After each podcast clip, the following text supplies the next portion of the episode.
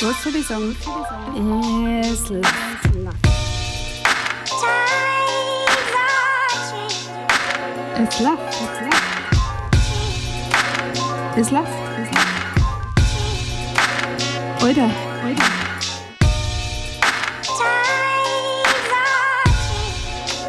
Es läuft. Es läuft. Und jetzt hat läuft. Es läuft. Servus bei Es läuft. Ich bin Hundsmiert, wirklich, und irgendein Knaller hat, bevor ich zwei Tage weggefahren bin, meinen Kühlschrank ausgeschalten. Und es war nicht ich. Ich habe jemanden in Verdacht. Auf jeden Fall komme und darf jetzt Lebensmittel im Wert von was, was ich was wegschmeißen und alles, was ich im Sommer eingefroren habe, eingekochte Tomaten und so weiter, ich kann so speien. Aber es läuft natürlich immer nur irgendwie, vor allem läuft es aus meinem Kühlschrank aus, aber gut, ich remme den jetzt aus. Und währenddessen gehe ich nochmal in die Folge mit der Isa rein.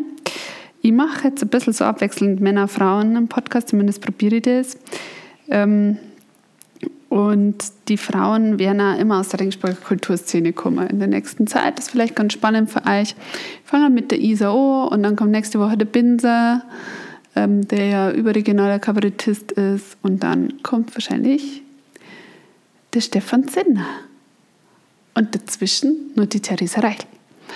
Also, das nochmal so als Ausblick. Es kann natürlich was schief gehen. Klar, wir wissen, ich habe schon einen potenziellen Interviewpartner einfach verloren, weil ich ihm einen Bier-Podcast angeboten habe. Ist immer noch ein Trauma von mir. Ich weiß nicht, wann ich mich davor erholen werde. Das kommt jetzt mit dem Kühlschrank, mit dem, Kühlschrank-Gate an meine Traumawand. Ähm, aber äh, ja, also soweit, so gut. Wenn jetzt da nicht irgendwie nur eine Lockdown-Verschärfung und nur nicht kommt, dann müsste man das gut hinkriegen, vor allem, weil ich bin einfach schon interviewt habe. Also das kann dir jetzt nur noch die Technik mir aufhalten. Ansonsten ähm, habe ich gerade festgestellt, dass es läuft ja sich in den Charts tummelt. Das habe ich gar nicht gewusst. Natürlich nicht in den normalen Podcast-Charts, weil das haben das irgendwelche großproduzierten Podcasts oder Podcasts von irgendwelchen Leuten, die irgendwelche Leute kennen oder so große Leute, berühmte Leute na, wir sind bei Darstellende Künste auf Platz 39. Wir haben einen Platz gewonnen. Das heißt, wir waren letzte Woche auf Platz 40. Ich möchte mich jetzt mal bei allen Hörern bedanken, dass wir es in dieser wichtigen Chartplatzierung so weit nach vorne geschafft haben. Ich meine, das ist zwei Jahre älter als ich. Das ist super. Wenn wir es jetzt nur auf mein Lebensjahr senken könnten, auf Platz 37, wäre ich total zufrieden. Und dann nur Lamsbräu als Sponsor. Oder Eichhofener. Oder Kneitinger. Ich bin nicht wählerisch. Irgendeine Biermarke. Mein Gott. Ja, ich weiß schon, vielleicht sollte ich es nicht immer in meinem Podcast hören, äh, Song, den, den niemand hört. Und der ist ja auf Platz 39 der darstellenden Künstlercharts tummelt, sondern vielleicht sollte ich es einfach mal ausschreiben, die Brauereien. Vielleicht sollte ich es mal machen. Das war vielleicht ganz nice. Ähm, ja, sonst habe ich eigentlich nicht recht viel. Ich war bei der ISA, ISA Music, ähm, eine alleinerziehende Mama und Musikerin aus Ringsburg und ich finde sie sehr sympathisch. Ich habe sie das Jahr näher kennengelernt. Ich habe sie und ihr, ihre Projekte schon ein bisschen so in Ringsburg halt so um den Weg immer gesehen. Ähm, aber ich finde sie einfach super und dann habe gedacht, ich besuche die und dann meine Kinder gleich mit, dann können die spielen. Das hat relativ gut geklappt. Und wir haben ein schönes Gespräch gehabt und ja, die Isa ist eine tolle Frau, die hat schon viel geschafft in ihrem Leben. Äh, und ich ich bin jetzt einfach, ich bin halt auch solidarisch für alleinerziehende Mütter, was soll ich sagen? Wenn du selber zu der Gruppe kehrst, dann, dann, äh, dann siehst du vieles nochmal ganz anders. Sagen wir es einmal so. Ja, und äh, außerdem gefällt mir ihre Musik. Also die berührt mich, die ist sehr schön. Ähm, und man muss auch sagen, die schaut echt gut aus. Das ist, also die ist einfach ein Package. Die ist äh, tatsächlich ein Package. Und die gibt jetzt dann, oh Gott, sie hat es mal gesagt. Das sagt sie beim Podcast auch nochmal. Sie gibt eine äh, Single raus. Und die geht ums Landleben. Und wie ihr wisst, mag ich das auch. Außer der Kühlschrank fällt aus. Oder das WLAN. Oder die Busverbindung. Oder der Strom. alles schon öfter passiert. Ansonsten ist Landleben wunderbar. Und ansonsten weiß jetzt nicht, was ich euch noch erzählen kann. Vielleicht noch eine kleine Anekdote. Freundinnen von mir tindern momentan. Und eine Freundin hat mir erzählt, dass bei ihr einer vorbeikommen wollte mit einer Gerte und so ein bisschen, naja, ihr wisst schon, halt, ne, mit einer Gerte halt. Und dann hat sie dann googelt, weil sie ihn nämlich kennt hat und er ist Coach für gewaltfreie Kommunikation. Finde ich lustig. Finde ich lustig, Geschichten, die das Leben schreibt. Ähm, und äh, ich hätte eigentlich noch mehr solche Geschichten. Vielleicht haue ich ab und zu mal eine raus, weil es dann in letzter Zeit immer kuriose, kuriose Paargeschichten passiert. Inklusive mir selber. Und vielleicht schreibt es mir einfach auf Insta, und jetzt seid mir eure kuriosesten Schlussmacht, Tinder und Paar-Stories. Äh, weil was ihr da in letzter Zeit als gehört habt, wirklich haut dem fast den Boden aus. Das ist der Wahnsinn. Die ersten Geschichten. Ja. So, und jetzt geht's los nach dieser random Anekdote vom Tinder Live von einer Freundin von mir mit Isa Music und äh, die Frau sucht übrigens auch gerade einen Wolf auf Instagram. Aber das kennt ihr euch dann ja bei ihr anschauen. Ich sitze in einer Küche in den Outskirts vom Landkreis Ringsburg. Es ist wirklich ziemlich, ziemlich weit draußen, aber schön. Äh, und mir gegenüber sitzt eine äh, Nachwuchsmusikerin quasi, wobei Nachwuchs kann man auch nicht sagen, weil du machst das eigentlich schon ganz schön lange. Erzähl mal, wer du bist. Äh, ich bin Isabel und ich trete unter dem Namen Isa auf und mache Musik seit vielen Jahren, ungefähr seit zehn Jahren ähm, professionell, da die sagen. Also ich lebe oder habe davon gelebt, lebe wieder davon, das ist immer noch nicht so ganz klar. Und genau, habe mein eigenes Projekt gestartet 2020. Und du hast ja jetzt halt auch ein Single ausgebracht. Äh, erzähl doch mal ein bisschen was, weil du hast ja jetzt von daheim aufgenommen. Man hat das auf Instagram so ein bisschen verfolgen können. Und ähm, damit geht es ja jetzt quasi bei dir erst einmal ab, oder? Also das ist das, was du machst. Ja, genau. Also ich habe ähm, My EP quasi, nein, nicht My EP, oh Gott, ich bin es so, un, es ist so ungewohnt für mich, dass mir jemand nach, nach dem fragt, wo sie tue, weil das mhm. eigentlich nie jemand macht. Siehst du, dafür bin ich da. Erst einmal für mich selber ordnen muss, wie das so formuliert, dass das Leute dann checken. Gut, du hast eine Stunde, hast auf jeden Fall Zeit. Ah, krass. Aber können wir das Mikro nicht irgendwie so healing, dass man die, die, mhm. diese... Das darf ich gerne machen, aber dann haben wir sämtliche Tischbewegungen mit drauf, so, so. wie beim TS Ullmann Podcast. Das hat mich nämlich im Nachhinein voll gestört, deswegen heute ist. Du musst immer in den kleinen Puschel reinreden. Okay. Stell einfach vor, es wird da die Katze. okay. Ähm, ja, ich habe bei, ich mache jetzt alles selber, nehme meine Musik selber auf und habe jetzt auch meine erste Single selber aufgenommen. Im Badezimmer, tatsächlich hier in diesem Haus. Es haben so alle gesagt, ich soll das ja nicht machen, weil man soll immer schauen, dass der Raum drucker ist. Also, dass, dass man keine Hallgeräusche oder so drauf kriegt. Aber mir gefällt der Hall auch im Bad am besten. Deswegen habe ich gedacht, ich mache das jetzt einfach. Und jetzt ist es fertig. Und es ja, kann man sich jetzt dann auch hören. Und äh, bist du zufrieden damit, mit dem Hall? Ja, also ich muss sagen, es klingt schon so, wie ich es mir vorgestellt habe, mhm. tatsächlich. Also ähm, bin auch froh, dass ich es gemacht habe. Man kennt das ja auch, weil es ist ja zum Beispiel im Bad so eine geile Akustik. Also ich singe halt auch im Bad einfach am besten. Also ich singe sing jetzt nicht unbedingt gut, sicher nicht so gut wie du, aber im Bad ist es wunderbar. Ja, also ich singe auch schon immer im Bad. Vor allem, wenn ich allein bin, singe ich im Bad. Oder ähm, auf der Treppe im Gang. Mhm. Also überall da, wo es halt, das mag ich eigentlich sau gern. Mhm. Und dann habe ich mir gedacht, dann muss das auch auf mein, erste, mein erstes eigens produziertes, aufgenommenes Lied, muss das dann auch so sein. Mhm. Und ähm, wie bist du überhaupt zur Musik gekommen? Also du bist ein bisschen jünger wie ich. Was bist du für ein Jahrgang? 91. Okay, du bist ein bisschen sehr viel jünger wie ich. Ähm.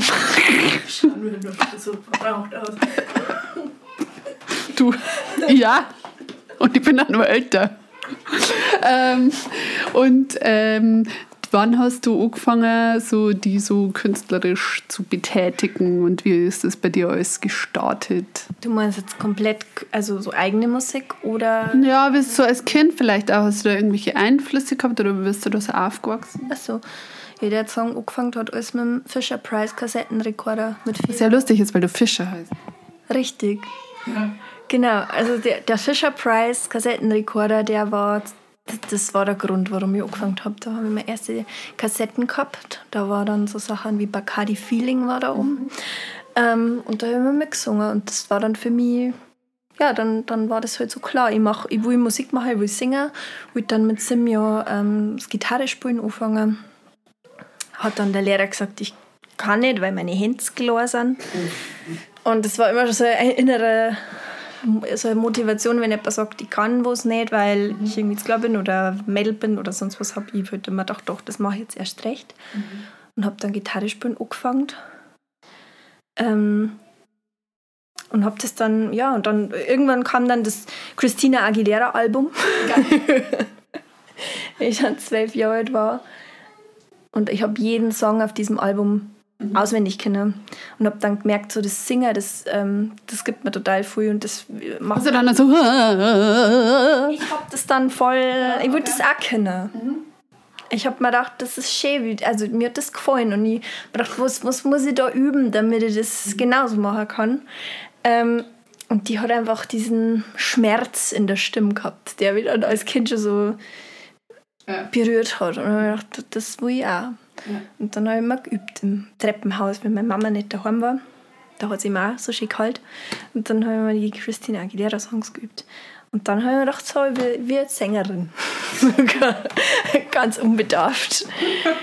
Und dann hat mir jeder gesagt, ich spinne, weil das ist kein Beruf und das kann man ja nicht machen. Und ähm, genau, und dann habe ich aber in der Schule immer in der Schulband gesungen und war dann immer ja, habe mir dann auch meine erste Band gegründet in der 8. Mhm. Klasse. Dann war eine Frauenband mhm. und Wolkenbruch geheißen. Ich habe Gitarre gespielt und gesungen. Meine Freundin, gesungen haben wir eigentlich alle. Also es gab eine Schlagzeugerin und eine Pianistin und mich. Mhm. Und ja, wir haben Deutsch, Deutsch Rock geschrieben. So wie, wie heißen die äh, nochmal, die aus, ähm, die, die aus dem Osten, wie heißen jetzt die? Silbermond, sowas? Ja. Oder Juli, das könnte ja die Zeit gewesen ja, genau. sein. Oder? Juli war so unser Ding und wir sind Helden. Ja, ja, ja. Das ist ja cooler als Silbermond, muss ich jetzt ehrlich mal sagen. Silbermond gefällt mir persönlich überhaupt nicht. Ich kriege da immer Anfälle, wenn ich das hören muss. Ja, ich mag es auch nicht so gern. Aber wer es mag, für den Sex. Ja. ja. Also wer es mag. ich werde das nie vergessen, wie einmal eine Bekannte zu mir gesagt hat, wir mögen eher so Rock, so rockige Sachen wie Silbermond. Und ich habe mir gedacht, Silbermond ist doch Rock. Na, und es war, also ich denke da immer an diese eine Nummer, das so diese Symphonie oder wie die heißt. Ja. Das Symphonie. Das war mir immer zu pathetisch. Ja. Und zu, ja. Ich war zwar einmal, ich habe einmal gern so leidende Songs ming oder wo ja. irgendwie ein bisschen ein Schmerz dahinter war, aber Silbermond war mal too, too much. Und dann haben wir halt so, wir sind Helden mhm. ähnlich Sachen gespielt und mit verzerrter Gitarre und war wahrscheinlich eher, ja. Auf alle Fälle, äh, die Band hat es dann nicht mehr so lange gegeben. Nach der 1-Euro-Party war es dann vorbei. Da haben wir dann immer in so einer Schupfer gespielt, mhm. da wo lauter so Besoffene waren. Und dann haben wir nach der 1-Euro-Party aufgehört. Da haben wir keinen Bock mehr gehabt. Und dann habe ich mir nach dem Abi gedacht, so, jetzt mache ich es halt richtig mhm. professionell, weil ich will irgendwie nichts Normales studieren, das hat mir alles nicht so zugesagt. Was mhm. da ansonsten noch für Alternativen gegeben hat. Und dann habe ich gedacht, ich mache Musik. Weil das war schon immer das, was mir gedacht hat. Und wo kommst du ursprünglich her? Weil du bist ja dann ans Music College, oder? Ja. Gleich. Und wo bist du hergekommen? Ja, man hört wahrscheinlich immer noch. Niederbayern, mhm. Niederbayern, Straubing, äh, Landau, Isar, ah. die mhm. Gegend. Mhm.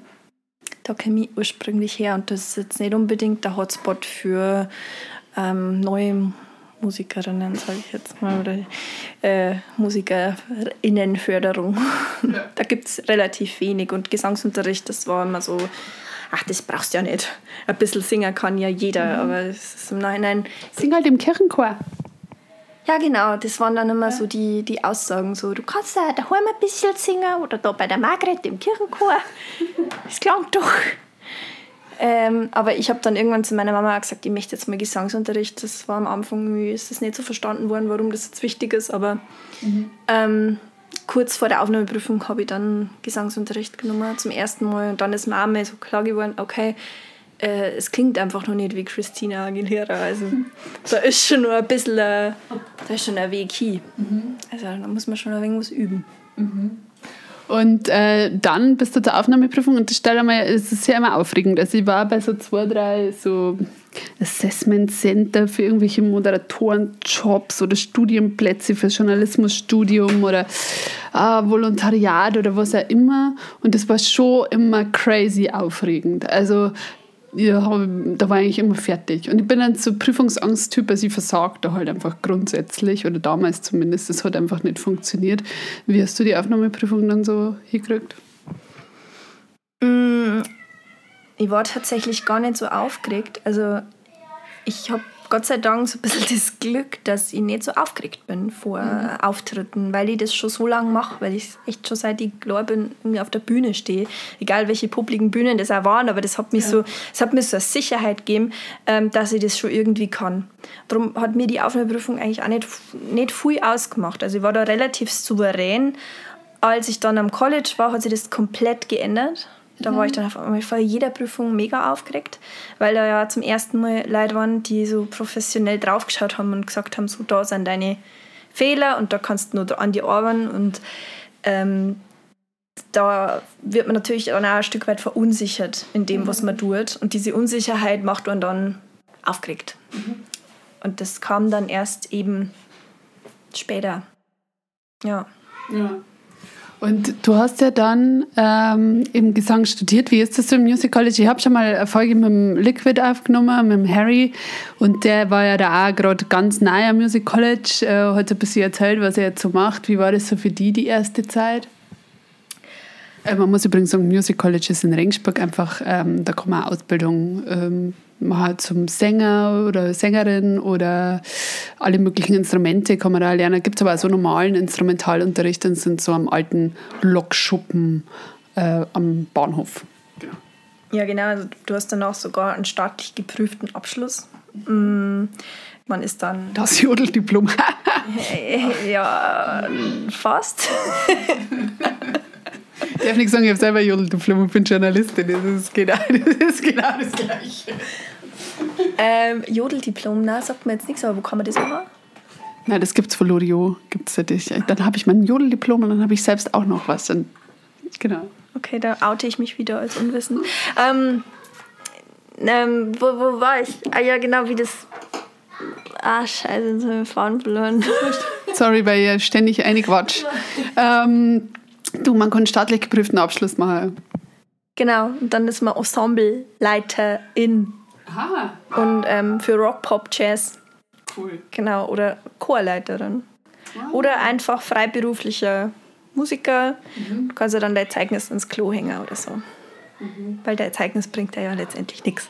Ja. Aber die Zeit war total cool. Also ich ähm, erinnere mich da gern zurück und man lernt viele Leute kennen, die äh, so das Gleiche machen wollen wie man selber. Und das war damals eine saulustige Zeit. Es gab, also wir haben halt voll viel Musik gemacht, waren immer im Art Club damals nur. Mhm. Den hat es noch gegeben und waren da auf ähm, Open Stages und haben uns ausprobiert. Mhm. Also war natürlich auch nicht immer alles cool. Also ähm, so dieses bewertet werden für das, was man macht, was man gern tut, ist schon manchmal hart. Äh, aber es bringt dann auch wahnsinnig weiter. Also ich darf schon sagen, dass ich total viel gelernt habe in der Zeit. Mhm. Und ja, da immer noch drauf, also davon profitiere und auch bestimmt immer noch Sachen habe, die da wo ich immer noch drauf arbeiten kann, mhm. weil ich es jetzt weiß durch die Zeit am Music College.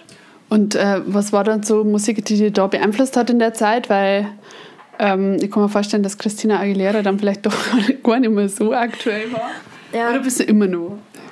Also, mh, mm, Christina Aguilera hat, ja, die hat tatsächlich da auch noch ähm, einen Platz gehabt, weil das einfach... So witzig, wenn man die Musik hört von der Isa, denkt man jetzt wirklich nicht, dass Christina Aguilera so ein wichtiger Einfluss für die war. Aber ich bin überrascht, ich bin positiv überrascht. Also es war natürlich nicht nur Christina Aguilera, die mich beeinflusst hat, die war halt mit zwölf Jahren mein, mein, mein Einfluss. Ähm, aber am Music College hat sie dann, haben sie dann so andere Welten geöffnet, einfach so ähm, Soul, Jazz, mhm. ja, und einfach verschiedene, eigentlich ganz viele verschiedene Stilistiken, aber hauptsächlich schon Jazz und Soul für mich jetzt mhm. persönlich. Und das war cool, weil ich habe vorher von Jazz noch gar nichts gehört gehabt. Also das mhm. war dann wirklich, als ich halt ans Music College gekommen bin, gab es dann diese Welt von Jazz und am Anfang war das so, okay, ich gehe mich da überhaupt nicht aus und es klingt irgendwie alles gleich verquer. Mhm. und ich äh, weiß nicht, was Leute, warum Leute das gut finden. Und je mehr ich mich halt darauf einlassen habe und je mehr ich mich mit Sängerinnen auseinandergesetzt habe, desto cooler fand ich es irgendwann. Ja. Ja. Und hast du dann auch Instrumente gelernt? Weil man muss ja, glaube ich, einmal nur so ein bisschen Instrument dazu lernen, glaube ich. Es gibt Pflichtfach. Pflichtfach Klavier war dann bei mir. Und ich wollte immer schon Klavier lernen. Es war eigentlich ähm, nach Gitarre so mein zweites Wunschinstrument, aber das hat es bei mir daheim nicht gegeben, weil das war zu teuer, ein Klavier mhm. sich daheim hinzustellen. Und habe mich total gefreut, dass das dann am College möglich ist, dass ich das lerne. Mhm. Und habe aber dann auch irgendwann gemerkt, so, okay, das ist nicht mein Instrument. Ich habe mir nicht gedacht, dass das gibt, aber ich bin eher der Seiteninstrumenttyp und mhm. Klavier war dann schon immer sehr herausfordernd für mich. Ja. Also ich kann so die nötigen Akkorde, die man halt so braucht zum mhm. Arrangieren und zum Songschreiben, aber ich kann mir jetzt nicht auf der Bühne stellen mit einem Klavier. Mhm. Ja, das ja, genau. Ich habe klassisches Klavier gelernt im musischen Gymnasium und mir hat es dann so gekotzt, dass ich irgendwie Bach spielen habe können, mich aber nicht begleiten habe können, wenn ich jetzt irgendwie Freunde, diese Akkorde, ich habe das nie geschnallt, weißt du, wir haben die Kadenzen immer bloß auf dem Bladel gemacht und ich habe das nie geschnallt, wie man das umsetzen kann oder so. Und wie ist dir so gegangen mit der ganzen Kadenzlehre und diesem ganzen Theorie-Kack, den wir da machen? Ähm, ja, ähm, hm. ich bin nicht so die Theoretikerin, war ich davor nicht und bin ich ja jetzt noch nicht. Ich habe es halt mhm. halt dann notgedrungen, äh, ich habe es halt dann gelernt, weil es von mir verlangt wird und man kommt da schon eine. Ähm, es ist auf, also ich, ich glaube, hm, was soll ich denn sagen? Ich würde auf das zu sprechen, was du gesagt hast. Die Theorie, genau. Ähm, Dass man es so umsetzen kann vielleicht. ich glaube, da hast du wahrscheinlich die eher leichter, du dann. Ich habe das umsetzen können am Klavier, ja, aber ich habe es jetzt nicht wirklich. Also ich habe es auch ja, manchmal auch nicht verstanden.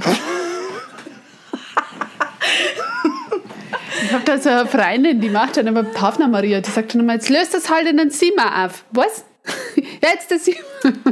Ach so. Also, weißt du, so, bei mir, bei mir fällt es dann komplett, ich, ich, weiß nicht, was sie da meint. Wenn es mir dann zeigt, dann denke ich mir, ah, jetzt ist logisch. Aber wenn, wenn die mir, also sie sagt mir das dann so, als müsste die jetzt nicht wissen, was als nächstes kommt. Und so, ich check dann überhaupt nicht, um was es gerade geht. Ja, so ich glaube, das kommt irgendwann dann, je öfter man es gemacht hat. Also mhm. ich da jetzt sagen, wenn zu mir sagt, du musst jetzt auf dem Zimmer, dann da die halt einen dominanten Septakkord spielen. Genau. Und ich weiß dann gar nicht, wo jetzt gerade oben und unten ist und druck so ein bisschen panisch irgendwo rum. Äh, kann jetzt irgendwas stimmen? Was hört sich gut an? Aber ähm, ich finde das dann so geil, wenn die Leute so im Kopf theoretisch und gefühlsmäßig alles parat haben irgendwie. Das finde ich faszinierend. Ja, ich bin eher so der Herr dann, wo es, also ich weiß vielleicht nicht immer, was das ist, was ich da spiele, mhm. aber ich höre das mhm. und dann äh, kann ich es mir schon herleiten irgendwie. Ja. Also die ganzen Akkorde und so, das, das weiß ich mittlerweile schon. Mhm. Das ja. war tragisch, wenn ich das nach drei Jahren weiß. Und dann hast du ja irgendwann, hat sie ja dann bei dir schon der Beep dann angekündigt, oder? Das war, war das in der Music College mhm. Zeit? Das war dann im dritten Jahr. Mhm.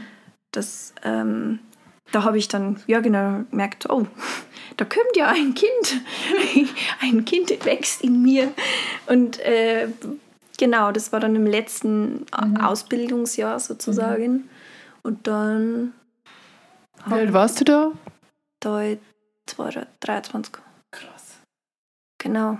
Und dann habe ich die, die ähm, Abschlussprüfung quasi nicht machen können, weil in dem Monat, jetzt habe ich den Namen von meinem Kind gesagt, das wollte ich eigentlich nicht.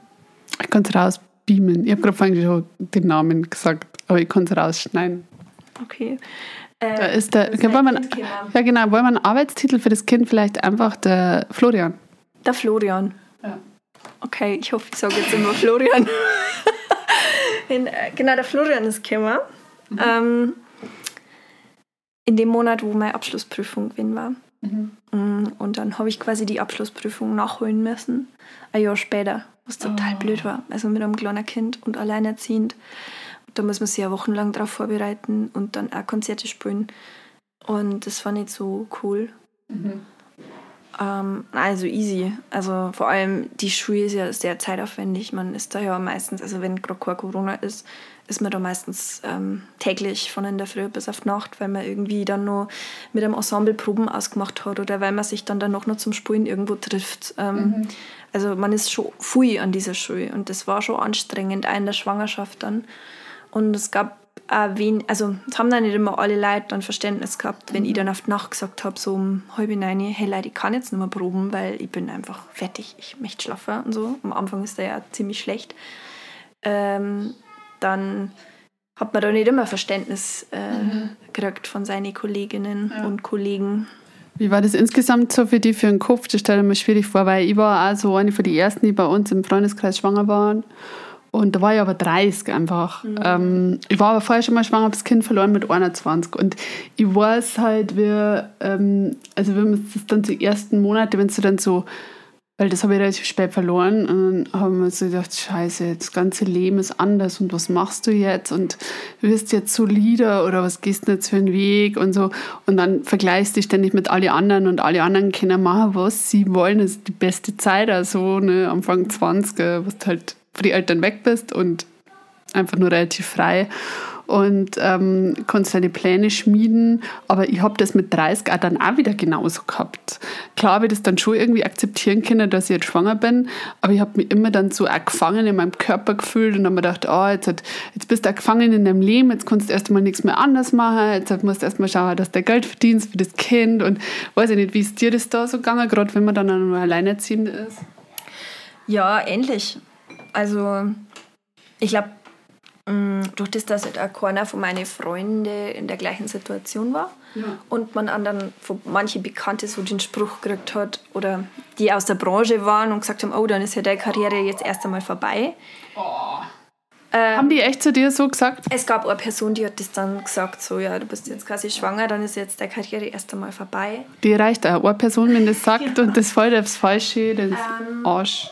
Und das, ich wollte das dann nicht glauben. Mhm. Also das war für mich dann auch, ich habe dann auch, also am Tag, Entschuldigung, Flo, jetzt sagen wir einfach piep, wurscht.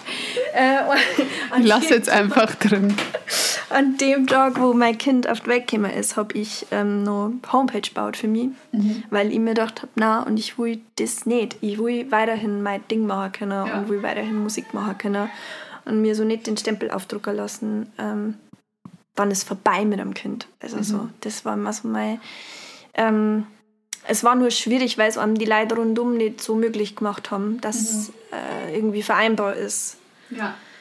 Da habe ich mich viel freistrampeln müssen und das irgendwie so machen müssen, dass es für mich und mein Kind passt. Aber und das muss ich ganz ehrlich sagen, das Gefühl habe ich auch gehabt, obwohl ich in einem ganz anderen beruflichen Surrounding dann war, wie ich Kinder gekriegt habe.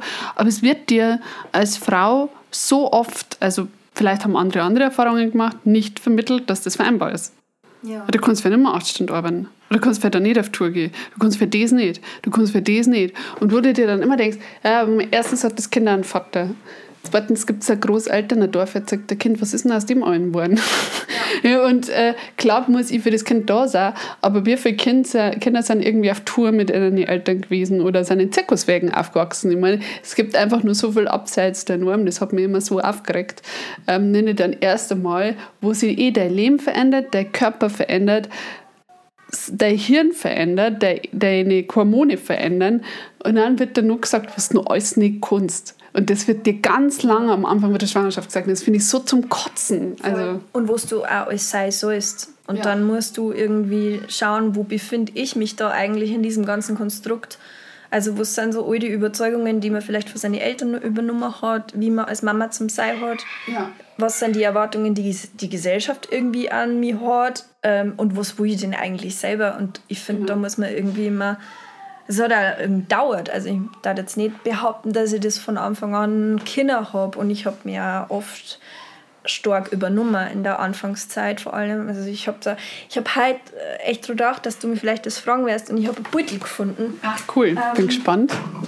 Wo ich ähm, Wochen alt. Mhm. Und es war echt so drei Wochen nach der Geburt, wo ich dann mit, mit Zeit gesungen habe. Wie du da auch noch ausschaust, hätte ich gar nicht erkannt. Ja, das war echt so, weil ich dachte das halt nicht mehr so machen. Also, mhm. wenn mein Kind jetzt drei Wochen alt war, dann dachte ich wahrscheinlich im Bett liegen und dort schauen, dass ich irgendwie klarkomme, irgendwie mhm. in meiner Mutterrolle. Und damals war es halt so, ich habe an mich selber so einen Druck oder so einen, ja, so einen Druck verspürt. Ich muss jetzt irgendwie das gleich sofort alles hinkriegen und ich muss ja. wieder arbeiten und ich muss schauen oder ich muss die leider irgendwie sagen, dass das geht mit meinem Kind, ähm, dass ich trotzdem Musikerin sein kann mhm. und davon leben kann. Und dann stehst du halt da mit einem drei Wochen alten Baby im Arm äh, und singst irgendwie eine Hochzeit. Das ist schon krass. Und äh, säg mir da jetzt auf den Beutel und säge so meine Haare komplett zerzaust. Und man sagt mir eigentlich direkt auch, äh, dass es jetzt nicht unbedingt ja. schön war.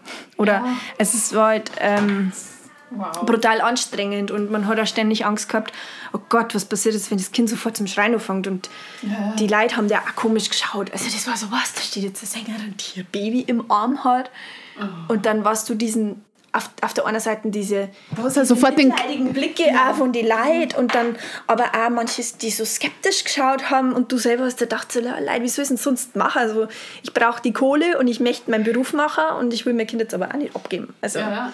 Das mit drei Wochen. ja, aber du hast sofort den Kelly Family Stempel natürlich, wenn du da, wenn du da irgendwie mit dem Kind da stehst. Und ich finde das also so krass, weil einerseits manche Leute erwarten das so ganz selbstverständlich von dir und man selber hat ja auch seinen eigenen Anspruch. Und andererseits, es kommt eins der Kinder. Es gibt eine kleine Unterbrechung durch ein Kind. Ja, ich schnell aufs Klo.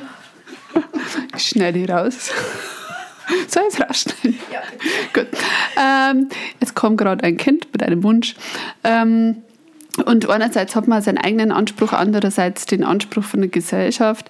Und dann ähm, wird einem eben immer gesagt, was man alles nicht machen kann. Aber wenn man dann was macht und einmal wagemutig ist, sind halt die wenigsten Leute dann da, die sagen, hey, das finde ich sau cool, dass du das übrigens machst ja. oder so.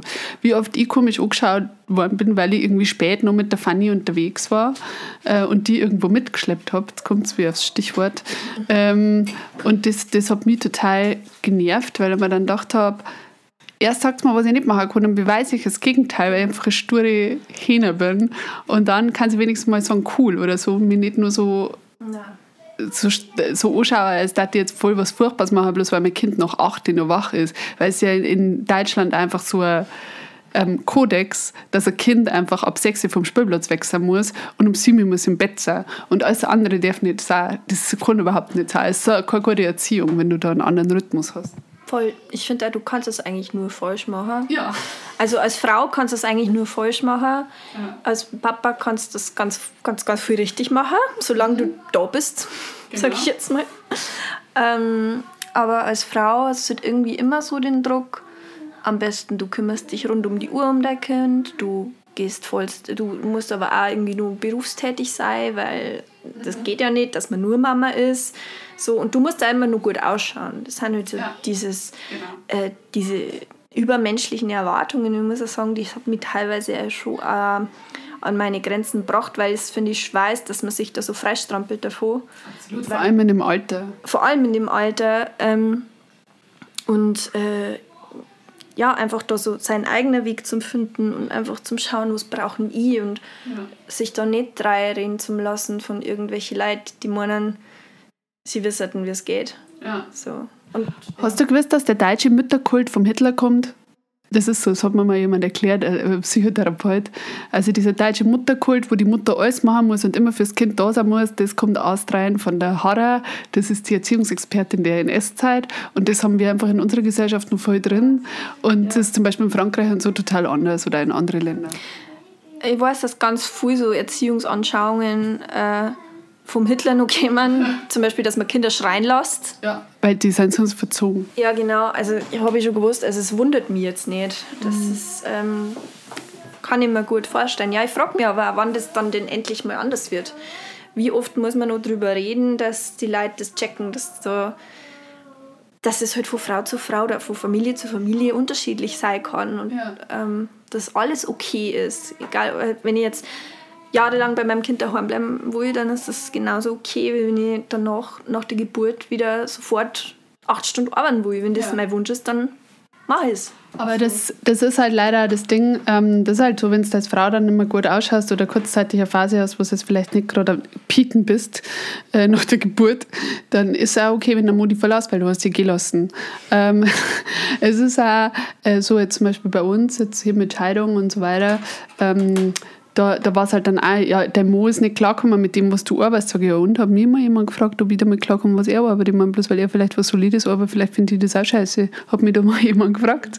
Weißt du, das ist so, also das, das ist schon eine frauenfeindliche Denke, die halt auch Frauen haben. Und da nehme ich mich gar nicht aus. Ich glaube, das ist ein riesiger Lernprozess und ich befürchte, dass es halt einfach nur ein, zwei Generationen dauern wird, bis es einmal komplett weg ist. Und ist dir da psychisch irgendwie gut gegangen oder hast du das, hast es weggesteckt? Hast du, also ich, wenn du sagst, übernommen, übernommen. Ich war genauso beim ersten Kind, ich habe mich komplett übernommen beim ersten Kind. Viel zu viel Besuch einlassen im Wochenbett. Ähm, wollte einfach noch mehr leben, so weiterleben wie alle anderen, weil ich eine von den Ersten war. Es wäre bei dir wahrscheinlich noch viel schlimmer gewesen sein, weil du halt jünger warst, oder? Ja, ich habe mir gedacht, okay, ich habe jetzt ein Kind, aber es geht alles so weiter wie vorher. Ja. Und, das muss, und ich habe mich nach drei Monaten gefragt, ist das jetzt mein Lebensinhalt, Windel wechseln, äh, Essen, Futtern und Schlafen, ist das jetzt alles? Und ich hab, wollte halt mit Gewalt, also ich wollte halt wirklich, dass das einfach sofort wieder so eine Normalität wieder vornimmt. Mhm. Ähm, und ich glaube, war halt ganz anders. Aber damals war das, ja, war das so. Und ich habe dann wirklich auch jedes freie Wochenende, das ich mal gehabt habe, wenn das Kind gerade beim Papa war, auch dafür genutzt, dann so beruflich voll was zu machen und mhm. ähm, dann habe ich also auf Veranstaltungen gesungen oder Gesangsunterricht gegeben. Ich habe auch während der Zeit nur Gesangsschüler gehabt, wo das Baby zwei Wochen alt war oder so. Weil ich unbedingt einfach wollte, dass das bei mir anders ist. Mhm. Ähm, und das, äh, das hat schon irgendwann dazu geführt, dass ich gemerkt habe, okay, ich komme überhaupt nicht mehr runter. Mhm. Ähm, so wenn das Kind mal nicht da ist, überlege ich sofort, was kann ich Produktives machen, damit ich die Zeit, wo ich mich um mein Kind kümmere, dass ich das wieder aufhören kann, weil mhm. es war ja schon immer so, dass mein Kind so oberste Priorität war und auch immer noch ist. Also ich ja. wollte immer einfach, dass mein Kind schon eine Mama hat, die sich so voll um, um den kümmert und mhm. ähm, also einen überhöhten Mama-Anspruch an mich selber gehabt, weil ja, ähm, überhaupt immer hohe Ansprüche gehabt an mich selber und dann kommst du halt irgendwann voll an deine Grenzen und gehst dann vielleicht auch oft drüber und dann mhm. merkst du halt irgendwann, oh scheiße, ich werde krank. Ja. Äh, und das war dann auch letztes Jahr dann so, da wo ich echt gemerkt habe, so okay, ähm, jetzt liege ich seit acht Wochen flach, es wird irgendwie nicht besser und irgendwie kriege ich jetzt auch noch eine Herzmuskelentzündung und bin halt jetzt so komplett ausgenockt. Mhm. Und ich glaube, das liegt, lag halt schon viel daran einfach. Ja. Weil man sich keine Pause gönnt, weil man nicht weiß, was heißt, einfach mal nichts zum Tun und einfach mal ja. da zum Liegen und an Deck zum Schauen. Aber das kenne ich auch. Seit die Kinder da sind, habe ich, ich kann keine Serie mehr bingen, so richtig gut. Vor allem die tagsüber mal im Fernseher einschalten oder was ich früher halt einfach gut Kind habe. Also gut Kind ist untertrieben. Ne? Ich habe einfach sehr gut Serie durchbingen können tagsüber ähm, aber die, ich, ich konnte es nicht mehr und ich will, ich will auch halt einfach machen, machen, machen, machen, machen. Und dann denke ich mir manchmal, ich habe zu wenig Zeit mit den Kindern und ähm, bin zu fokussiert und dann vergesse ich aber dann auch wieder mich total.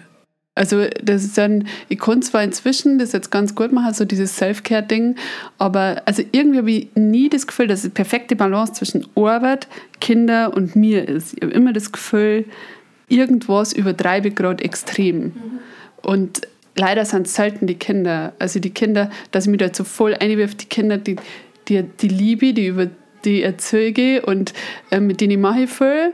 Aber ich habe nicht das Gefühl, dass ich da so richtig viel Zeit immer eine Bump, würde ich eigentlich gern da. Aber ich, ich bin dann so nervös. Ich, ich denke mir dann immer, ah, ich muss aber dringend auch noch was arbeiten und dann, dass ich mich hier und mal ausgiebig bastel oder Playmobil spiele oder so, das mache ich halt irgendwie nicht. So hat meine Mama mit mir auch nicht gemacht. Mhm. Und vielleicht auch deswegen oder so. Ja, das war bei mir anders, weil ich habe mir das halt immer so gewünscht als Kind und mit mir hat das auch nie jemand gemacht. Und dann hat man ich halt gedacht, und wenn ich dann einmal ein Kind kriege, dann wird das ja. anders und dann spule ich mit dem und ich habe es halt dann echt teilweise auch voll übertrieben. Und dann gibt es halt statt einem Kindergeburtstag irgendwie drei, weil ich bin halt top super Mama und äh, möchte aber, also ich wollte halt alles so und ja. habe das halt ganz schlecht Kinder so einfach dann mal zum sagen, okay, aber da musst du halt irgendwo Abstriche machen. Ja. Und das ist, ähm, gelingt mir erst seit Corona tatsächlich, dass ich sage, ich bringe das alles so für mich gut in, äh, in Einklang. Ja.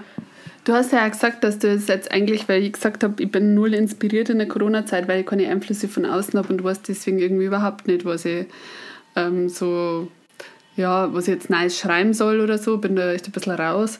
Und du hast ja gesagt, bei dir ist das voll gut gewesen, weil die das aus diesem Trott quasi ausgerissen hat. Weil du hast ja nur ein Studium angefangen ne? und ähm, dann auch noch Auftritte gehabt, ich glaube mit verschiedenen Projekten vorher und äh, dann eben nur das Kind und ähm, ja, also erzähl mal, was du da vorher alles gemacht hast. Ähm, ja, vor Corona war das halt immer so dieses, ich muss allem gerecht werden und äh, ich habe ja als, als sicheren Plan B, eben weil ich gemerkt mhm. habe, als ähm, ähm, Solo-Selbstständige komme ich irgendwie mit dem ganzen Rödeln nimmer rundum. Ich fange jetzt ein Studium an das mir irgendwie so ein bisschen eine sichere Basis gibt für später, mhm. wenn ich mal wirklich nicht mehr so viel ja. arbeiten will. Und es ist ja auch anstrengend, sagen wir mal, wenn man am Wochenende ähm, eine Veranstaltung singt. Du kommst ja nicht vor vier in der Früh heim meistens. Ja.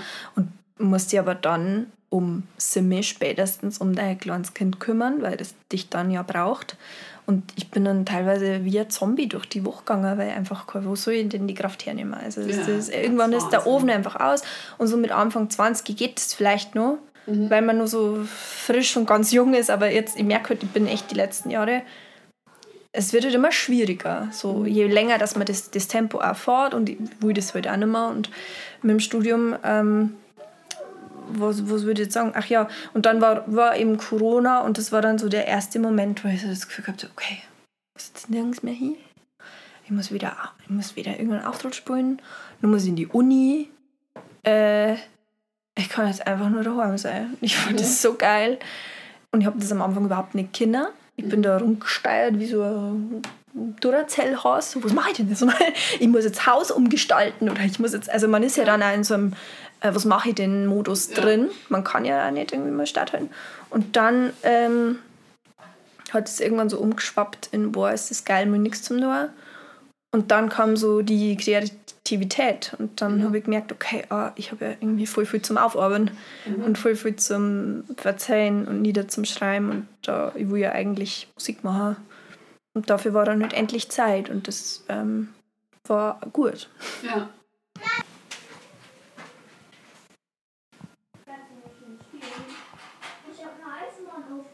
Da jetzt war gerade ein kleiner Mama-Notfall und äh, jetzt sind wir wieder zurück. Und was hast du dann? Du hast ja dann irgendwann angefangen in ähm, der Corona-Zeit dann zum sagen, okay, jetzt mache ich meine eigene Musik und so. Und du hast ja äh, also auf Insta so ein bisschen was erzählt, über wie du selber aufnimmst und ähm, wir haben uns ja quasi jetzt zwischen die Lockdowns kennengelernt und da ist es also ein bisschen erzählt, äh, wie, wie war das dann für dich? Also du hast es ja dann so richtig gut nutzen können.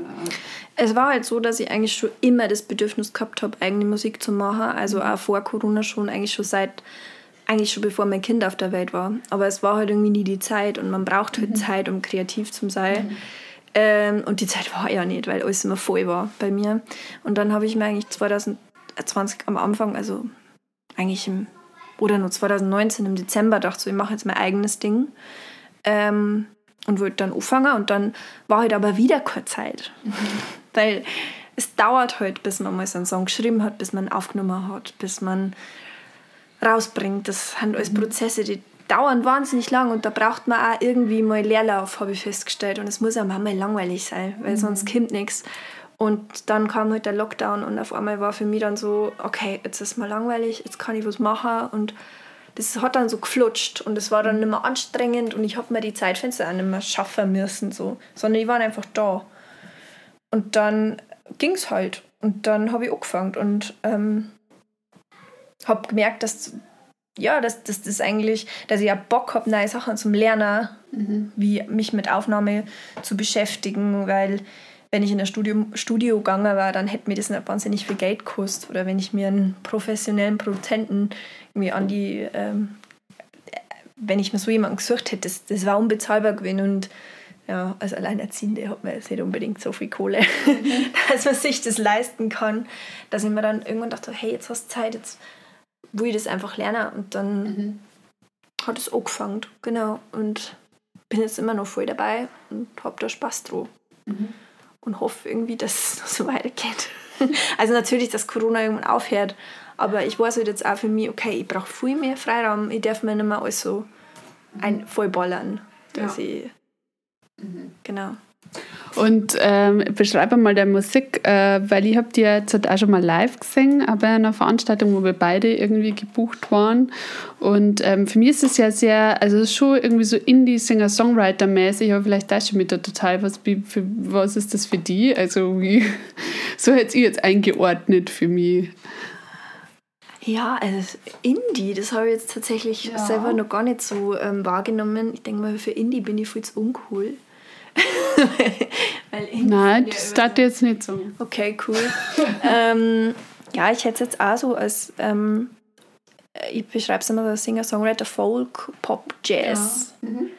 Das ist so meine Beschreibung. Ähm, ja, ich versuche halt immer, dass also ich höre eigentlich nur englischsprachige Musik. Mhm. Ich höre eigentlich kaum deutsche Musik, also bis auf wenige Ausnahmen. Und mein Ziel ist es immer so, das, was ich an meine liebsten KünstlerInnen so gern mag, dass ich das irgendwie auf Deutsch ähm, rüberbringen kann. Mhm. Das, das Gefühl ja. und die ähm, Stimmung von der mhm. Musik. Und du, dir ist es auch wichtig, dass du auf Deutsch singst? Ja, ich habe tatsächlich manchmal überlegt, ob ich nicht auf Englisch singen soll, weil ich mhm. eben so gern englischsprachige Musik her und das auch so. Ähm, aber ich ich kann mich auf Englisch nicht so gut ausdrücken. Mhm. Und ich fühle mich nochmal ein Stück weit ehrlicher und authentischer, wenn ich es auf Deutsch mache. Ja. Und das ist mir wichtig. Und mhm. ähm, ich glaube, es kommt da bei den Leuten mehr an, wenn mhm. ich es auf Deutsch mache. Ja. Wie auf Englisch. Und deine Texte gingen ja über sowas wie zum Beispiel das Landleben. Also erzähl mal, wie du da, wie du dann so einen Text ohne gehst, weil ähm, also ich habe mir unter einem ziemlich langen Vorgespräch habe ich ja eigentlich schon, äh, auch schon erzählt gehabt, also bei mir ist ja dann oft was, was mich auch aufregt und dann verbinde ich das mit was, was lustig ist oder so. Und ähm, wie, wie bist du da inspiriert? Weil es, man ist ja also die Gefahr, dass man dann platt klingt, wenn man einfach über was Schönes auf Deutsch schreibt ja. oder so. Dann ist ja immer so die Gefahr, dass es einfach platt, also ja, genau, voll. ja die Gefahr gibt. Und das ist bei dir nicht so, muss ich sagen. Okay, das, ähm, die Gefahr gehe aber immer tatsächlich auch ein. Also, ah, okay. weil ich mir denke, ähm, mir ist es am, am allerwichtigsten, dass das Gefühl, das ich habe, irgendwie rüberkommt. Und das ist meistens. Mama, ich mein Schoko-Nikolaus weiter essen. Ist ja noch nicht aufgegessen. Ja, dann kannst du den Rest noch essen. Ähm, dir ist wichtig, dass das Gefühl, das du hast, das ist ja eine kleine Kinderpause. Genau, meistens entsteht ja ein Lied, weil ich irgendein Gefühl habe und ich muss das Gefühl irgendwie durch Musik ausdrücken. Das ist so, also bei mir ist es nicht, ich habe ein Thema das mhm. gibt es bei mir selten.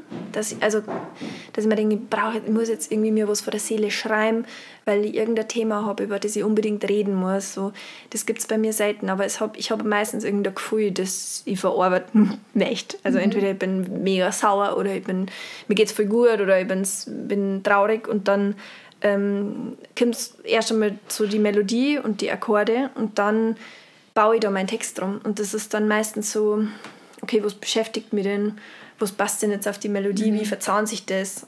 Und so gehe ich an Texte und es ist ah, sehr intuitiv. Mhm. Ja, das ist cool. Und das merkt man überhaupt nicht. Also man denkt tatsächlich, dass du, dass du da gesessen bist, ähm, zum Beispiel bei diesem Landlied und oder das Land leben ist das gar nicht, ich habe es auch bloß einmal gehört jetzt, aber äh, da habe ich mir jetzt eher gedacht, dass du wirklich vom Text gekommen bist und dann das Lied geschrieben hast quasi. So kommt es um. Ja, na, es war tatsächlich eher so, dass ich gemerkt habe, okay, ich brauche jetzt irgendwas, was dieses Durchschnaufen und dieses, ähm, dieses weide Gefühl, das ich in mir habe gerade, mhm. das ich am Land habe. Ich habe hier zum ersten Mal das Gefühl, ich kann so ähm, durchschnaufen und es ist mal nicht dieses, dieser Stress und dieses Beschleunigte, wie ich es ständig mhm. irgendwie gefühlt habe, wie in der Stadt war, sondern es ist endlich mal so, okay, es geht gerade um nichts. Einfach geh raus und sag den Nebel und geh zum Jägersitz und setz mich hin und schau einfach nur. Mhm. Und ähm, dann war ein Freund da, der gesagt hat, boah, ich habe gerade so das Gefühl, bei dir kann ich endlich mal durchschnaufen. Mhm. Und es ist einfach geil hier im Land und ich kann mal, es ist wurscht, ob ich morgen in der Früh mit dem Schlafanzug ausgehe. So. Es mhm. interessiert mhm. einfach keinen. Und es ja. interessiert einfach auch keinen, wie ich ausschaue. Ja. Und ähm, es ist alles gefühlt so 20 Jahre nochmal zurück. Und das Gefühl, das, das ich gehabt habe, das wollte ich irgendwie in Musik verpacken. Mhm. Ja, ich glaube, ich habe mir das auch äh, besonders gemerkt, weil ich ja vom Land komme und jetzt wieder am Land wohne. Und das hat ziemlich genau mein Gefühl am Land auch ausgedrückt. So bin ich dann in der Früh mit dem Schlafanzug und meine warmen Winterstiefel die Kinder zum Kindergarten und Schulbericht. Und dann habe ich den Schlafanzug einfach nur bis um 11 Uhr Ich mache alles damit. Also meine DHL-Botin kennt mich nicht anders. Und ähm, ich gehe mit dem Schlafanzug dann auch in den Garten im Sommer und, ähm, und das ist aber alles so weit und so wurscht und so scheißegal. Und es gibt da aber gleichzeitig so eine Freiheit und ähm, du hast einfach das Gefühl, dass du schon voll was für dich da hast, wenn du bist und eine Jeans drauf hast. Und, und, die, also, und irgendwie das Gefühl habe ich so voll. Also habe ich auch so voll gekriegt, wie das auch gehört Und deswegen ist mir das jetzt also hängen geblieben, weil du hast ja an dem Abend, wo wir uns da drauf haben, mehr Little gespielt. Aber mit dem habe ich mich voll identifizieren können. Und ich dachte, ja, weiß ich genau, was du meinst. Sehr schön. Und du hast gesagt, ähm, Ihr habt ja jetzt also ein bisschen, also du hast jetzt Veröffentlichungen, oder wann ist jetzt, ist schon veröffentlicht worden? Ich weiß nicht, wann kommt denn der Podcast raus? Ähm, mein Podcast kommt wahrscheinlich in den nächsten zwei Wochen raus. Ihr wird nächste Woche. Dezember. Dann wird es wahrscheinlich schon veröffentlicht. Ja, cool. Mhm. Und wie heißt das Album? Es ist EP? kein Album, es ist, es ist ja kein EP, es ist die erste Single. Die erste ich meine, ich mache ja alles selber mhm. und deswegen dauert, dauert das. Also das müssen die leider immer irgendwie bin da nicht so, dass ich immer sage, okay, dann und dann kommt die EP, weil ich kann mhm. das mit, mit meinem Kind immer so, ich kann das nicht so genau planen, ich brauche da einfach Zeit. Mhm. Und ähm, jetzt kommt ja schon mal die erste Single. Mhm. Am 11. Dezember, genau. Und das ist genau das Landlied, von dem du vorher geredet hast. Sehr gut. Na, das ist ja dann gut, dass wir das sogar gehört und, ähm, und wie heißt das? Aufs Land. Aufs Land. Weil das ist tatsächlich aus Land. Und es ist alles selber gemacht, vom, von der Produktion bis über das Video. Haben wir jetzt auch noch selber gemacht. Ja. Weil wir hätten eigentlich ähm, letzten Freitag oder am Freitag gedreht und dann hat mir der Filmer angerufen, mit dem ich mal zusammenarbeite und hat gesagt, du, wir können halt nicht drehen, ich werde halt Papa. Ah, okay. Und dann habe ich gesagt, okay, dann werd du jetzt mit Papa und ich schaue, wie ich dieses Musikvideo hinkriege es ist halt ähm, eigentlich schade für mich, weil der hat halt super geile Kameras und macht das ja. halt richtig professionell und ähm, kennt sich da aus. Aber ich habe mir dann gedacht, hey, das Lied ist jetzt, es ist alles self-made, ich mache jetzt das Video auch noch irgendwie selber.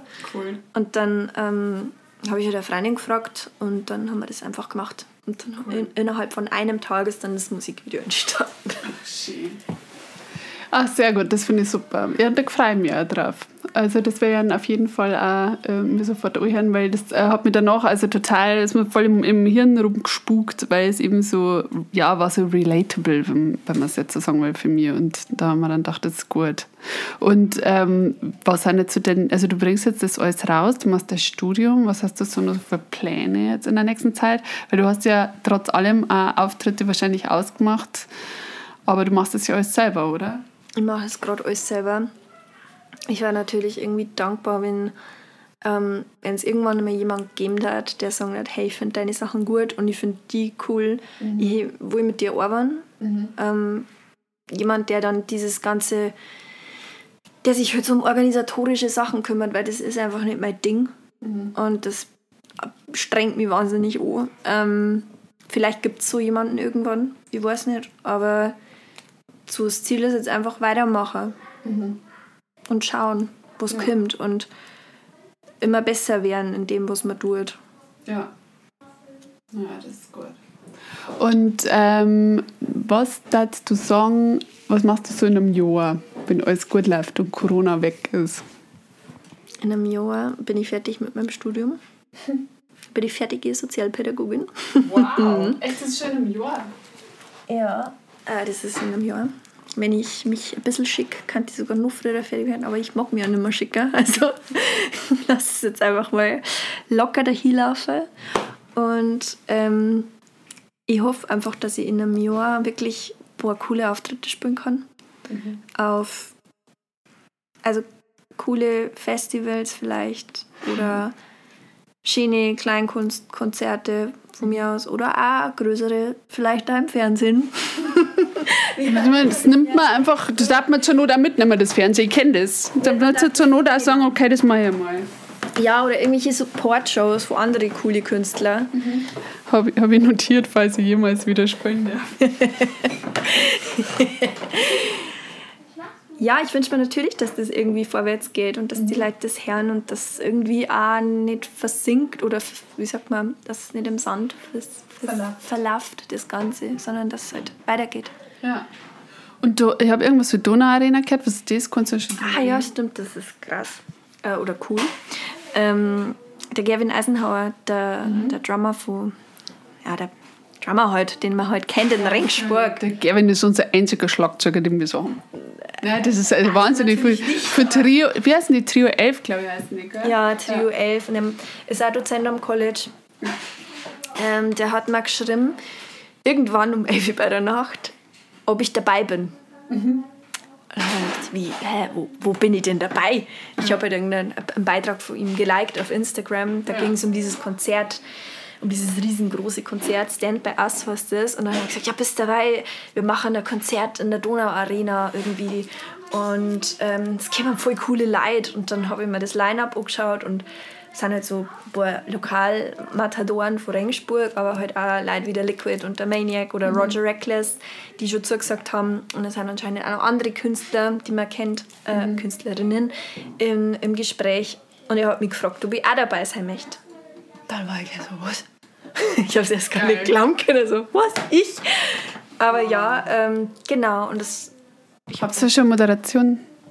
der Matuschke von Bayern 3.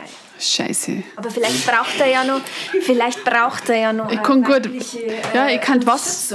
Ich, ja, genau. Frauen können wir gut unterstützen. Nee, Nein, das, das wollte ich eigentlich nicht sagen. Oh, scheiße, dass er gerade mir das passiert. Natürlich, nein, das wollen wir nicht. Nein, ich kann vielleicht Wasser auf die Bühne bringen. Oh, scheiße, Eva. Gut, dass du es sagst. Wir wollen natürlich keine Frau, die unterstützt. Nein, Wir wollen. Äh, Ich schreibe dann einfach an, ich sage, ich möchte einfach 10 Minuten haben. Das ist zum Brauchen doch jemanden, der einfach lustig ist, 10 Minuten. ja. Pro Hälfte, Theresa Reichel in der einen und in der anderen. Ich finde, ah, das Es gibt sonst keine lustige Leute in Regensburg. Ich finde da. Das kann sein, vor allem. Okay. Ähm, Ja, aber es ist ja cool, das ist saugut. Und, und das ist, glaube ich, ja so ein Konzert, das, wo sie jetzt noch nicht wissen, wenn es wieder geht, so ungefähr, oder? Wie wollt ja, also die Leute sollen jetzt Tickets kaufen, das ist ganz wichtig. Damit die Halle natürlich voll, äh, die Arena voll wird. Also kauft alle Tickets. Äh, Stand by Us ist die Homepage. Ähm, äh, unterstützt die Leute und die ganzen Künstler, die da mitmachen. Und es wird der Tag X kommen, wo dieses Konzert stattfinden kann. Ja. Und dann ähm, kämen da alle. Geil, das finde ich super. Ja. Das ist schön. Und ich glaube auch, dass das genau richtig ist. Also schau, aber da merkst du, wie gut der Gerwin ist, dass der einfach da die Leute so zusammenbringt. Und da auch, ähm, das ist nämlich genau das, über was wir uns unterhalten haben, dass man einfach auch die NachwuchskünstlerInnen, die jetzt wahrscheinlich finanziell und auch lebensplanungstechnisch am allermeisten leiden, das muss man leider sagen, weil es gibt einfach auch Künstler, die haben sich finanziell schon relativ gesettelt. Da ist vielleicht dann blöd, dass man halt nicht, der Lebensplan ist genauso weit geht wie vorher, aber man hat halt die Finanzen und man hat die, die Ruhe. Aber das halt einfach gerade Leute, ähm, die ganz am Anfang stehen oder die gerade probieren, was zum Reißen und auch gerade ins kalte Wasser gesprungen sind, dass man die einfach auch nochmal mit einhebt in das Ganze. Und das finde ich halt auch immer so wichtig. Also es ist ja bei der Kulturinventur so eine Idee und da haben wir auch schon drüber geredet, dass es im Fernsehen und so überhaupt nicht stattfindet. Das finde ich gut. Ich habe das so über den Liquid so ein bisschen mitgekriegt, aber ich habe es noch gar nicht so checkt gehabt, was, also, was das jetzt eigentlich ist und wo das ist. Aber dass es in der Donauarena ist, das ist, das ist ja saugeil. Mhm. Ja, ich finde es auch richtig stark, dass die das machen und auch, dass natürlich so Leute wie mich fragen, die ja, noch nicht so, so drin sind in dem ganzen Game.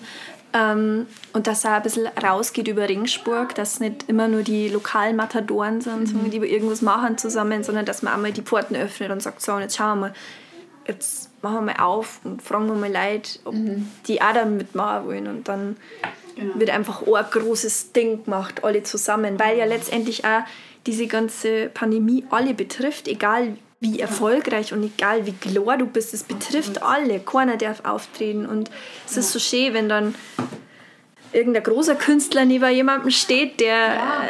der vielleicht noch nicht so weit ist. Und dann mhm. merkt man einfach so, okay, wir haben aber alle Künstler und Musiker mhm. und kennen alle irgendwie zusammen oder ja. Kabarettisten, ist ja ganz egal. Ja, wir teilen uns alle eine Bühne letztendlich. Genau. Und das ist halt also, das ist genau die Idee halt auch beim Podcast bei mir, ähm, wenn der T.S. Ullmann äh, nicht zum Beispiel sagen darf, ja, ich mache bei so kleinen Podcasts mit, dann hätte ich halt insgesamt weniger Hörer. Also das muss man halt auch nochmal sagen, das pusht halt auch wieder lokale Leute. Also das ist halt das Gute eigentlich. Und da, deswegen probiere ich immer so einen Mix aus überregional und regional zum kriegen, dass quasi alle ein bisschen profitieren, wobei die überregionalen natürlich weniger profitieren, aber da merkt man halt auch genau, wie eine coole Sau ist und wer mitmacht. Stimmt, ja. ja. Also, aber das finde ich deswegen so gut. Und sowas braucht es halt momentan mehr. Und ich weiß nicht, warum die Leute das nicht kapieren, dass genau das mehr braucht. Dass jetzt halt nichts nicht hilft, wenn man jetzt halt, ja, es ist zwar okay, wenn man streikt, weil streiken wir so streiken, aber eigentlich müssen halt groß bekannte Künstler jetzt halt unbekannte auf eine Kanäle holen und die featuren. Das wäre das Einzige, was der ganzen Kultur was bringt, da, da ich jetzt mal sagen. Ja, weil sie die einen profilieren können und die anderen können sie beweisen. Und das, das helfen. Ja. Ja, und man hat ja die Möglichkeit. Es ist ja nicht so, dass es heutzutage total ja. ähm, schwierig wäre. Mit Instagram geht es eigentlich total leicht so, äh, dass man kleinere äh, Künstler und Künstlerinnen oder nicht so bekannte unterstützt, äh, auf Social Media zum Beispiel. Oder, genau. Ähm, ja, man merkt da wirklich, wer ein cooles Haus und wenn nicht. Ja, genau. Oder in Fernsehsendungen holt. Danke, Hannes. Ja, also es ist, ähm, da gibt es halt welche, die holen die eine und dann gibt es welche, die holen die halt nicht eine. Und, ähm, ja, und es ist halt nach wie vor ähm, schon sagen wir mal, eine Branche, die ähm, viel mit Ellbogen mhm. ähm, arbeitet. Und das, das haben wir auch damals am Music College schon gemerkt. Also wenn du wirklich mit dabei sein willst, dann musst du auch mitspielen irgendwie so im großen mhm. Haifischbecken. Blöd gesagt, jetzt ist Ringsburg ja eigentlich eh nur ein Goldfischteich, aber ja, ähm, es, es ist trotzdem, man hat auch manchmal das Gefühl gehabt, okay, auch die Dozenten haben irgendwann vielleicht an dem Punkt, wo, wo man halt dann nach der Schule Konkurrenz ist für die in einer kleinen Stadt. Ja. Und so ist es halt auch irgendwie so deutschlandweit. Es gibt halt voll viel und jeder will halt so schauen, dass so der große Kuchen bei einem selber bleibt, kommt es mir manchmal ja. vor. Mhm. Ich war mit einem Stück Torte vollkommen zufrieden, mehr schaffe ich eh nicht. Aber, äh, hast du das Gefühl, dass ich habe nämlich das Gefühl, jetzt gut, ich bin natürlich vorbelastet jetzt durch die Kulturinventur, einfach vier Tage bei, wir sind gerade bei vier Tagen äh, alle möglichen Lebensgeschichten aufnehmen und Leute fotografieren, aber äh, ich habe schon das Gefühl, dass aus Ringsburg zurzeit sau viel kommt und dass man sich nicht unbedingt so viel wegnehmen muss, sondern dass wir alle ein bisschen zusammengerutscht sind. So, ich weiß nicht, äh, also ist es nur mein Eindruck oder ist es jetzt bloß in meinem Bereich, weil da gibt es ja gerade auch nicht so viel.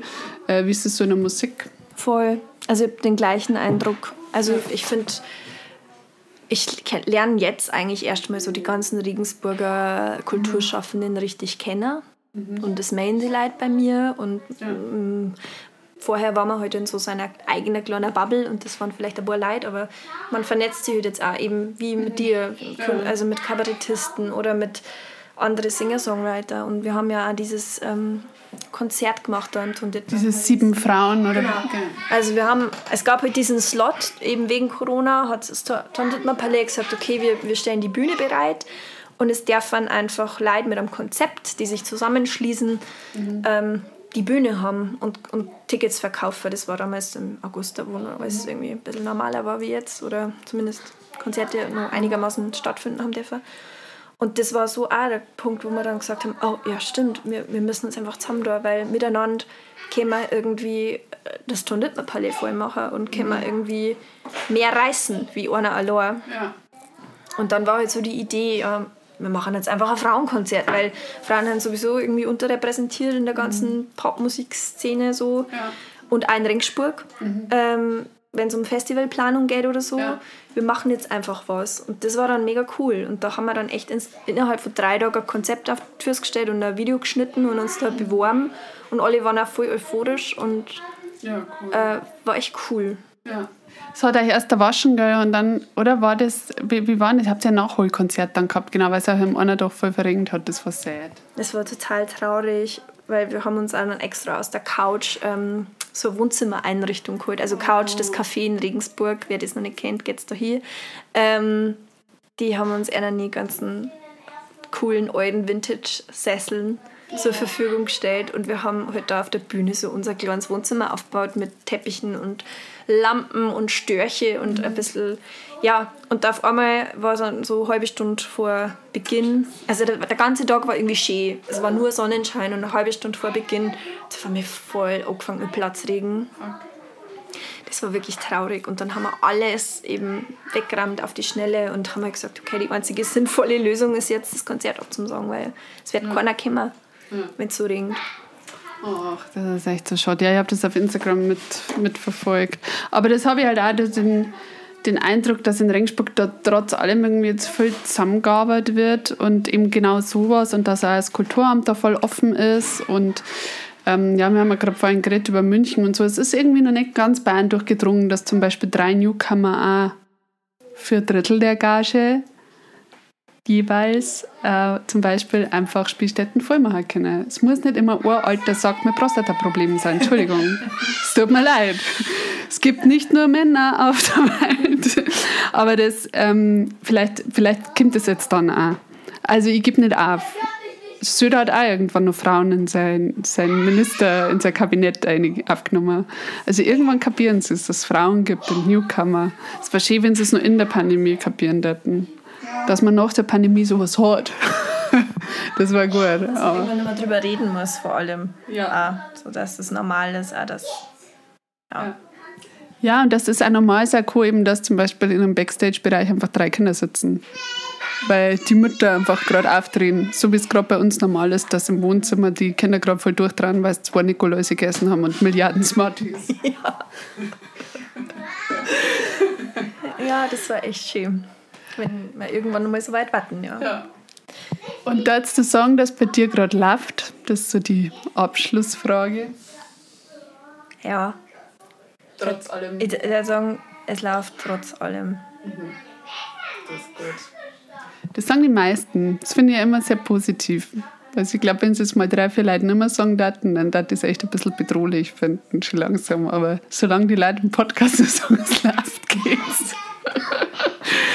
Du, vielen Dank, Isa. Ich wünsche dir ganz viel Erfolg für deine Veröffentlichung und ähm, ja, bucht's die Frau. Das einmal an. Hast du eine Homepage und alles? Du hast Instagram auf jeden Fall bei dem Folge. Ich habe sogar eine Homepage, die habe ich mir selber gebaut. Es war das, die ist noch immer die von der Geburt? Das ist nicht mehr die von der Geburt, nein, aber es ist eine neue, ähm, die heißt isafisch.de und man kann mich auch auf Instagram finden unter isafisch. Ich weiß zwar nicht isafisch, aber es war der einzige Name, unter dem man mich leicht findet. Ich bin gerade noch am überlegen, wie ich mein Spotify umbenenne, weil da heiße ich nur Isa, aber unter Isa findet man mich einfach nicht. Aber vielleicht, wenn man eingibt Isa aufs Land, Genau. dann findet man mich. Oder vielleicht, ja genau, schaut's einfach mal. Sehr gut. Ja, bei Es läuft das auch manchmal ein bisschen schwierig. Da muss man auch manchmal meinen Namen nur eingeben. Aber wer das anhört, hat mich ja schon gefunden. Und dann werde er wahrscheinlich auch die Isa finden. Ich sind detektivisch genug. Du, vielen Dank. Ich sag auch danke, hat mich total gefreut.